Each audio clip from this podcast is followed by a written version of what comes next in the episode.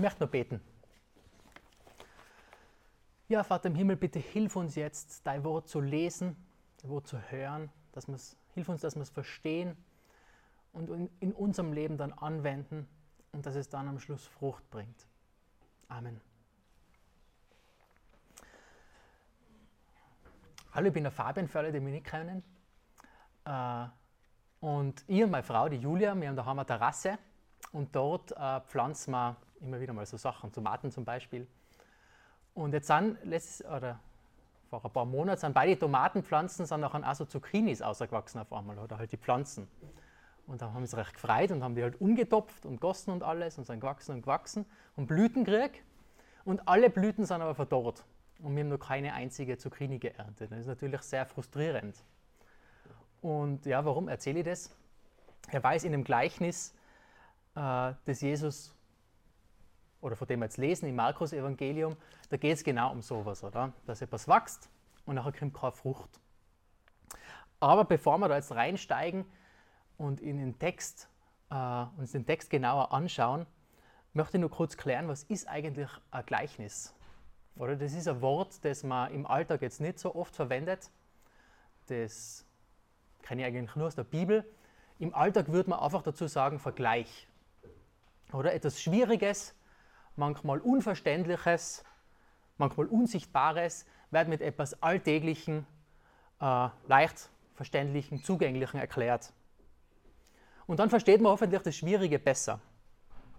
Und diese frustrierende Erfahrung, dass man was sieht und nachher kriegt man halt eine Pflanze, aber man erntet nichts, äh, die habe sicher nicht nur ich auf meiner Terrasse erlebt, wahrscheinlich haben es viele von euch auch schon erlebt und ganz sicher haben ganz viele von den Zuhörern von Jesus das auch erlebt.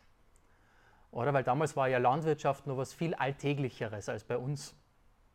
Das heißt, Jesus holt sie da irgendwo dort ab, wo, wo sie sich eh schon auskennen, um ihnen nachher was Schwierigeres näher zu bringen. Und, und das ist äh, der Sinn von den Gleichnissen. Oder das ist eine Sache, warum es Gleichnisse gibt oder wie Gleichnisse verwendet werden. Und wenn wir uns die ersten zwei Verse nochmal durchlesen, und er fing abermals an, am Meer zu lehren, und es versammelte sich eine so große Menge bei ihm, dass er in ein Boot stieg, das am Wasser lag, und er setzte sich. Und alles Volk stand auf dem Lande am Meer, und er lehrte sie vieles in Gleichnissen, und in seiner Predigt sprach er zu ihnen. Oder da ist das ganze Volk da, und Jesus entscheidet sich, dass er ihnen Gleichnisse lehrt und Gleichnisse bringt. Übrigens finde ich das voll interessant. Damals war es genau umgekehrt wie jetzt, oder? Da ist der Lehrer gesitzt und die ganzen Zuhörer sind gestanden. Das hilft vielleicht manchmal beim Zuhören, ich weiß es nicht. Und auch das mit dem Boot, ich finde das ganz ein nettes Detail.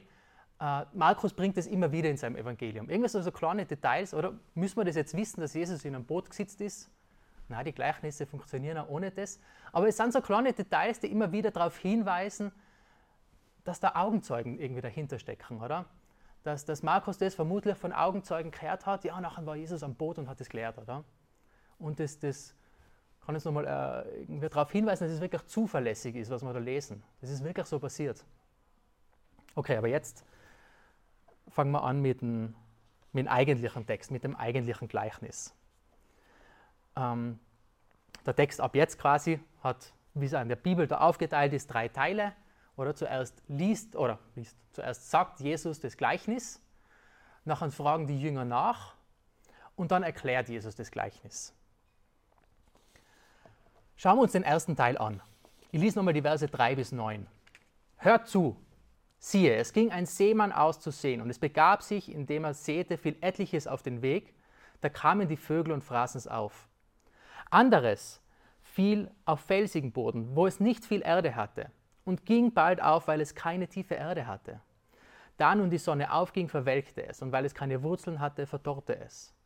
Und anderes fiel unter die Dornen, und die Dornen wuchsen im Bohren des Stiktens und brachten keine Frucht. Und all das Übrige fiel auf das gute Land und ging auf und wuchs und brachte Frucht. Einiges trug dreißigfach, einiges sechzigfach und einiges hundertfach. Und er sprach, wer Ohren hat zu hören, der höre. Okay, das ist jetzt soweit einmal nicht schwierig, oder? Jesus erzählt da, dass ein Bauer sät und, und dreimal beschreibt Jesus, wie das mit der Saat daneben geht.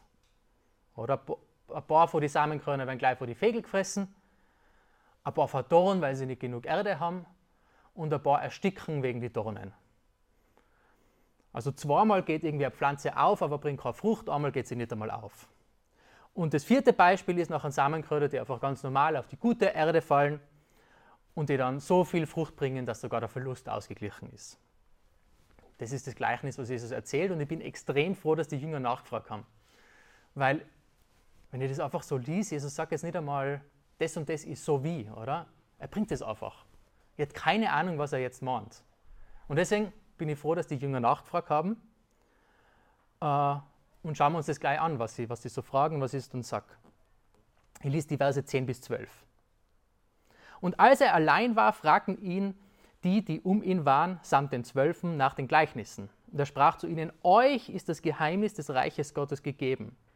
Denen draußen aber widerfährt alles in Gleichnissen, auf dass sie mit sehenden Augen sehen und doch nicht erkennen, und mit hörenden Ohren hören und doch nicht verstehen damit ich sie nicht etwa bekehre, äh, damit sie sich nicht etwa bekehren und ihnen vergeben werde.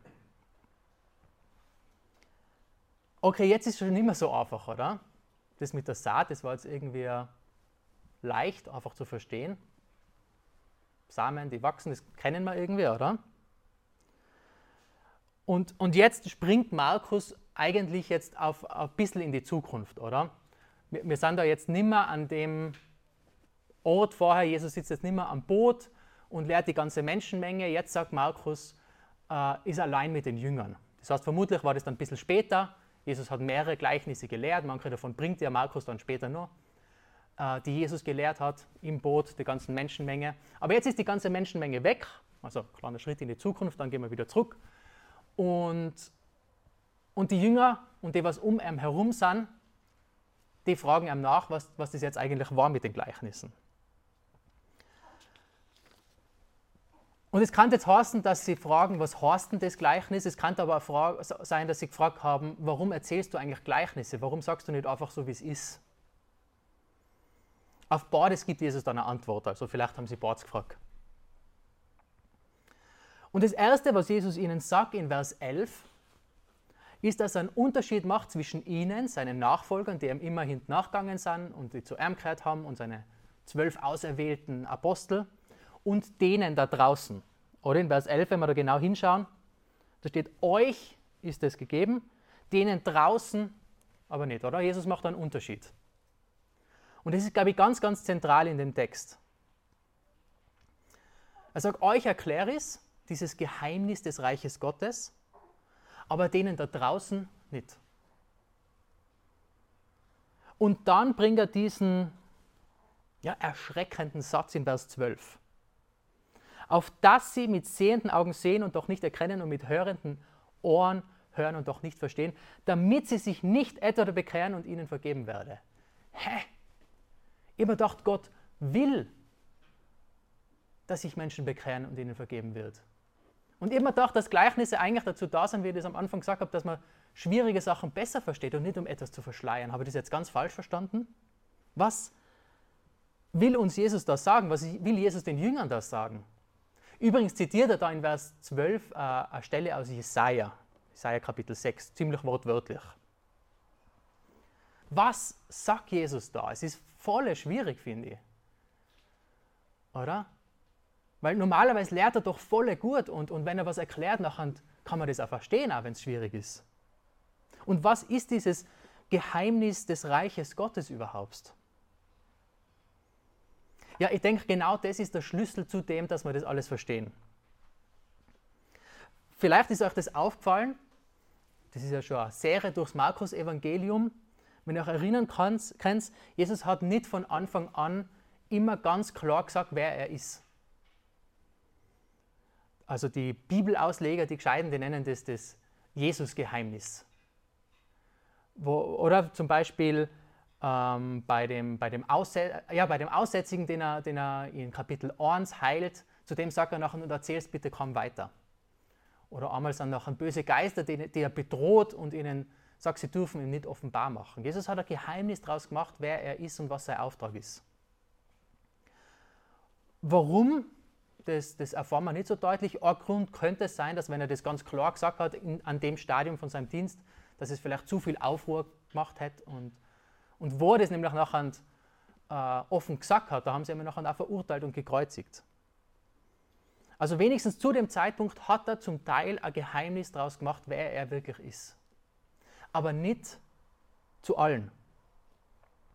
Zu seinen zwölf Aposteln und zu seinen Nachfolgern, da war er viel offener. Und die hätten zu dem Zeitpunkt vielleicht sogar schon kapieren können, wer er wirklich ist. Dass er Gott ist, der Mensch worden ist. Dass er die Königsherrschaft Gottes auf der Welt aufrichtet. Ob sie das jetzt wirklich so kapiert haben, weiß ich nicht. Aber ich denke, der Punkt da ist, dass Jesus sagt, ich entscheide, wem ich mich offenbar und wem nicht. Und euch offenbare ich mich. Euch gebe dieses Geheimnis des Reiches Gottes klar und offen dar, aber denen draußen nicht. Jesus entscheidet, wem er sich offenbart und wem er sich nicht offenbart. Und, und um das geht es dann auch in, in diesem schwierigen Zitat äh, in, in Vers 12.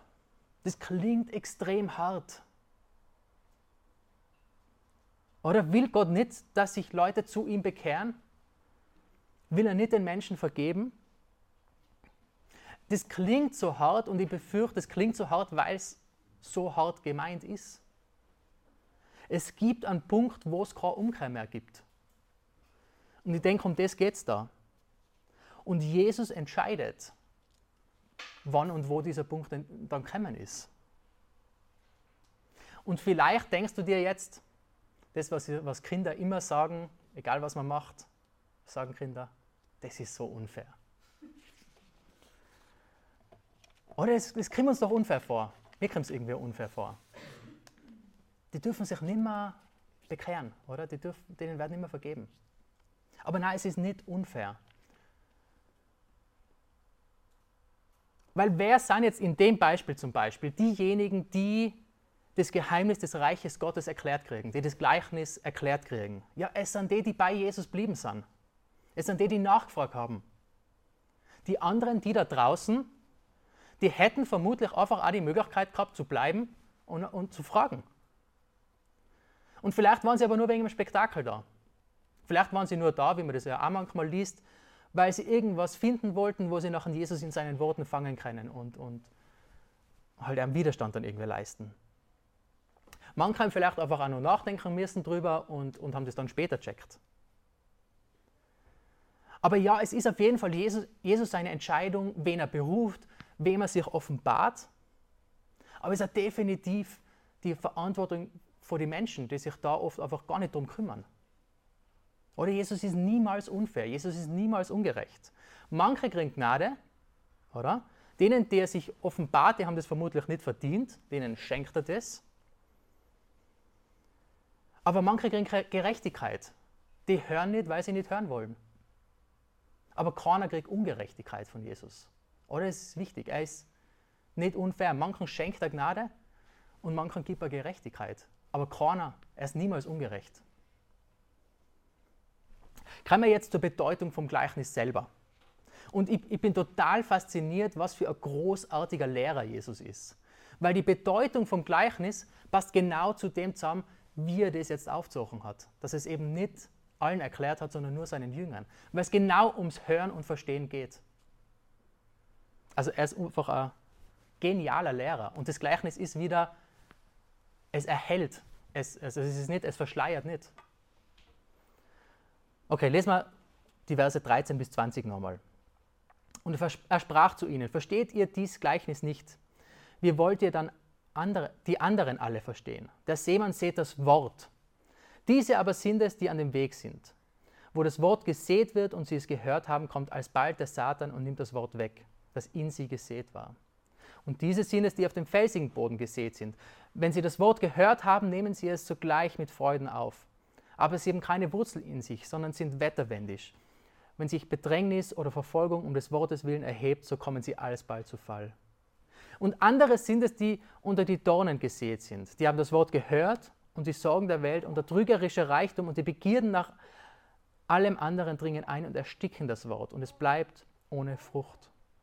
Und jene sind es, die auf das gute Land gesät sind. Die hören das Wort und nehmen es an und bringen Frucht. Einige 30, einige 60-fach und einige 100-fach.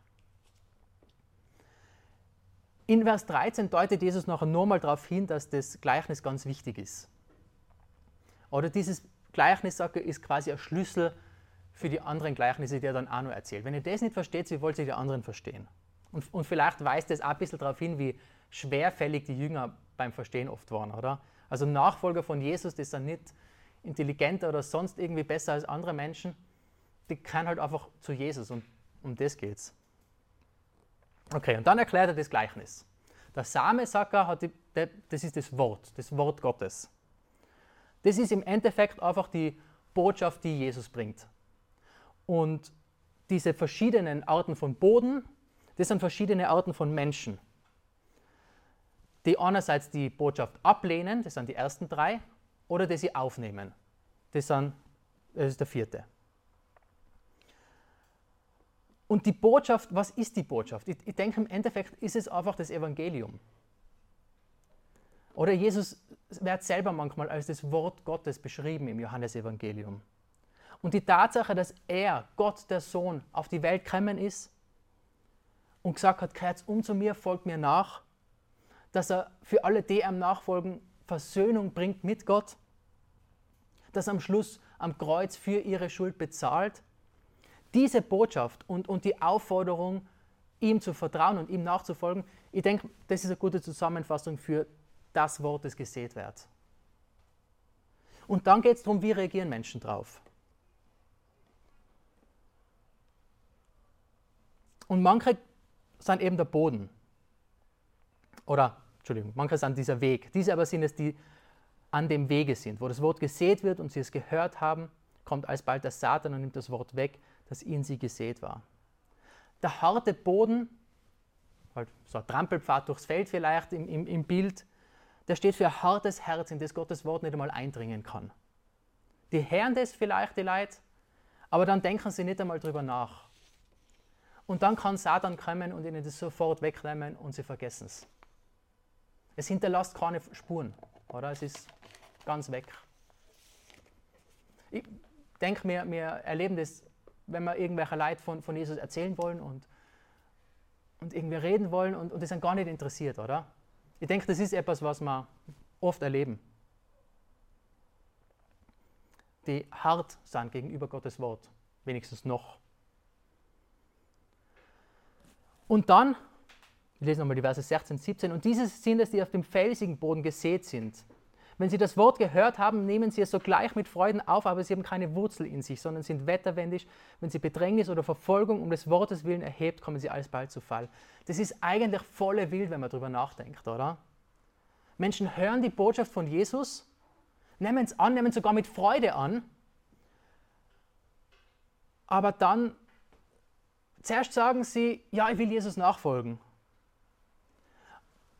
Aber es ist anscheinend nur oberflächliche Sache. Und, und wenn es nachher irgendwie Schwierigkeiten deswegen gibt, dann lassen sie es wieder. Und ähnlich ist es dann auch mit Felsen, also mit felsigen Boden, oder? Wo Jesus beschreibt, es sind Menschen, die zuerst auch sagen, ja, ich will Jesus nachfolgen. Aber dann kommt der Alltag mit Sorgen, Reichtum, Begierden nach irgendwas. Und sie folgen Jesus nimmer nach, sondern hören auf damit. Und dann am Schluss erst beschreibt Jesus das mit der Frucht. Wo Menschen Jesus nachfolgen und dabei bleiben und dann hat es Auswirkungen in ihrem Leben. Und ja, okay, jetzt haben wir davon gehört, jetzt wissen wir, es gibt verschiedene Arten, wie man Gottes Wort annehmen kann. Was machen wir jetzt damit? Und ich glaube, das große Thema ist, dass es uns erinnern soll, was Jesus in Vers 11 sagt. Es gibt diejenigen, die bei ihm sind, die ihm nachfolgen, und diejenigen, die da draußen sind. Und im Gleichnis hören alle Gottes Wort. Aber der große Unterschied im Endeffekt ist, ob sie Frucht bringen oder nicht. Und das ist dann, wie man unterscheidet, ob jemand drinnen ist bei Jesus oder draußen ist. Und jetzt kann man uns noch überlegen, ja, was, was ist denn eigentlich diese Frucht?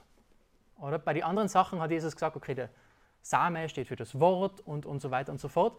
Aber für Frucht sagt er einfach wieder Frucht. Das erklärt er nicht weiter.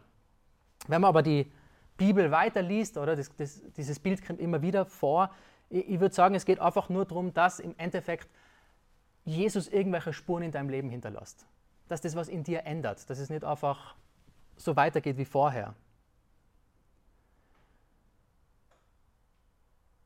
Wenn du Jesus nachfolgst, dann hat es zwangsweise irgendwelche Auswirkungen in deinem Leben. Jesus sagt da eben nicht, wovon er jetzt genau redet, aber wenn wir eben weiterlesen, dann lesen wir davon, dass wir da eine neue Identität kriegen, dass er in uns wohnt, dass er unseren Charakter verändert, wie das im Galaterbrief ist und dass sich unsere Daten und Worte ändern, wie wir das im Jakobusbrief lesen. Und das ist dann, denke ich, einfach diese Frucht, von der Jesus redet. Und das Erschreckende, das Erschreckende an dem Gleichnis ist, dass es da zwei Arten von Menschen gibt, die Jesu Wort annehmen, mit Freude sind, dabei sind und dann aber am Schluss keine Frucht bringen. Und das macht mir Angst. Weil woher war sie, dass ich jetzt nicht zu denen gehöre? Woher war sie, dass ich bei Jesus drinnen bin und nicht bei denen draußen? Ja, wenn ich mir jetzt das Gleichnis jetzt, wenn ich das richtig verstehe, dann muss ich irgendwie Frucht in meinem Leben sehen. Woher, weil woher war sie, dass ich nicht irgendwann verfolgt werde für, für, für meinen Glauben und nachher lasse ich das wieder? Ich traue es mir voll zu. Oder dass ich in zehn Jahren einfach zu bequem bin und, und mir denke, äh, alles zu mühsam, ich lasse das wieder. Ich traue mir das echt voll zu. Und vielleicht traust du dir das auch zu und nachher machst du Angst. Woher weiß ich, dass ich bei Jesus bleibe? Und ich glaube, Jesus will, dass sich diejenigen, die ihm nachfolgen, ihre Herzen prüfen. Oder die sagen, dass sie ihm nachfolgen. Schauen, ob Frucht da ist. Und da gibt es ja die K2-Regel. Kennst du die? Das ist die Kalender und Konto. Oder kannst du einfach überlegen, wie verbringe ich meine Zeit, wie gebe ich mein Geld aus? Hat Jesus da Spuren hinterlassen? Wenn du mutig bist, kannst du deinen Charakter überprüfen. Kannst du überlegen, hat Jesus da Spuren hinterlassen? Und ich glaube, das ist gut, wir sollten es machen, wir sollten unseren Charakter, unseren Lebensstil immer wieder hinterfragen, schauen, ob wir da was ändern müssen. Aber wenn es dir wie mir geht, nachher wäre es da zu dem Punkt geben, wo du sagst, bah, das ist jetzt nicht so viel wert. Ja, ich bin jetzt am Sonntag in der Kirche im Gottesdienst und nicht am Berg. Kalenderpunkt. Ja, aber wenn ich mir meine Motivation anschaue, dann bin ich mir jetzt nicht so sicher, ob das jetzt wirklich als Frucht zählt.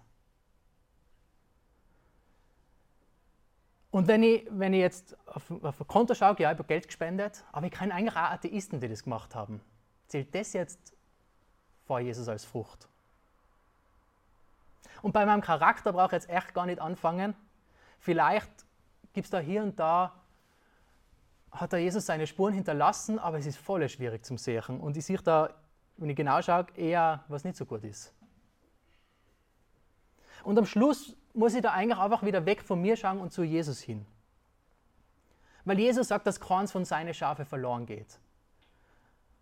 Und er hat gesagt, dass er denen gibt, die ihn bitten und dass er denen aufmacht, die bei ihm anklopfen. Und das gibt mir dann Mut. Oder weil das kann ich einfach machen. Ich kann einfach wieder zu Jesus hergehen und sagen, mal bitte, du hast mich eh. Oder so wie beim Klettern. Oder ich weiß nicht, wer von euch klettern tut. Man, man kraxelt da und, und da hängt halt das Seil und ist halt mit den Zwischensicherungen. Unten steht einer und, und sichert die.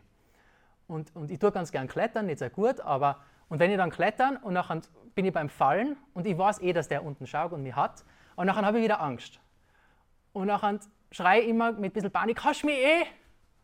und nachher muss er schreien ja und dann oder sie und, und dann kann ich hupfen. Oder und so können wir das auch mit Jesus machen. Wir können schreien, hast mich eh. Bitte halt mir bei dir, weil, weil sonst ersticken mir die Dornen und sonst verbrennt mir die Sonne. Allein schaffe ich das nicht, hast mich. Oder das können wir bitten. Und das gibt mir dann Mut. Weil ich weiß am Schluss, Jesus, der, der bleibt mir treu. Ich stelle mir das so vor, dass ich irgendwann stirb und vor Jesus stehe und, und für alle meine Taten und meine Worte, meine Gedanken gerade stehen muss und, und nachher werden das alle sehen und sich denken, boah, Alter, der gehört sofort in die Hölle. Und Jesus sagt, nein, nein, der gehört zu mir. Für das, für das stehe ich gerade. Und das ist die Kernbotschaft vom Gleichnis. Es geht darum, ob wir Jesu Botschaft, ob wir Jesus selber annehmen oder nicht. Es geht darum, ob wir zu ihm kehren oder nicht. Und manche hören es und verwerfen es. Und manche hören es und verwerfen es später. Aber es gibt nichts Schlimmeres, als Gottes Wort zu hören und Jesus zu verwerfen. Und es gibt nichts Besseres, als ihm zu hören und bei ihm zu sein. Und wenn wir das bei anderen Menschen sehen, oder die, die, wo wir wissen, die wollen nichts von Gott wissen, oder die sind wieder Boden, wo, wo das nicht einmal eindringen kann. Oder vielleicht kennen wir andere, die mal begeistert mit Jesus gegangen sind und, und, und jetzt nimmer. Ja, ich glaube, unser, unser, Trost, unser einziger Trost, unsere einzige Hoffnung dann ist auch, dass Jesus der Herr ist und, und er weiß, was er tut. Das ist keine Überraschung für ihn. Oder? Er hat es schon im Gleichnis auch beschrieben. Und er ist der, der harte Herzen weich macht. Und er ist der, der, der Pflanzen, die beim Verdorren sind, wieder Leben schenken kann. Ja, das ist das Einzige, was uns dann Trost gibt, oder? Und Hoffnung. Er ist gerecht, er ist gut, er weiß, was er macht. Ich möchte nur beten. Jesus, danke, dass du treu bist. Danke, dass du am Kreuz für unsere Schuld bezahlt hast und dass wir jetzt ganz versöhnt mit dir, mit dir leben dürfen. Danke für deine Treue. Bitte hilf uns, dass wir die und dein Evangelium nie verwerfen. Ohne die werden wir das nicht schaffen. Danke, dass du treu bist. Amen.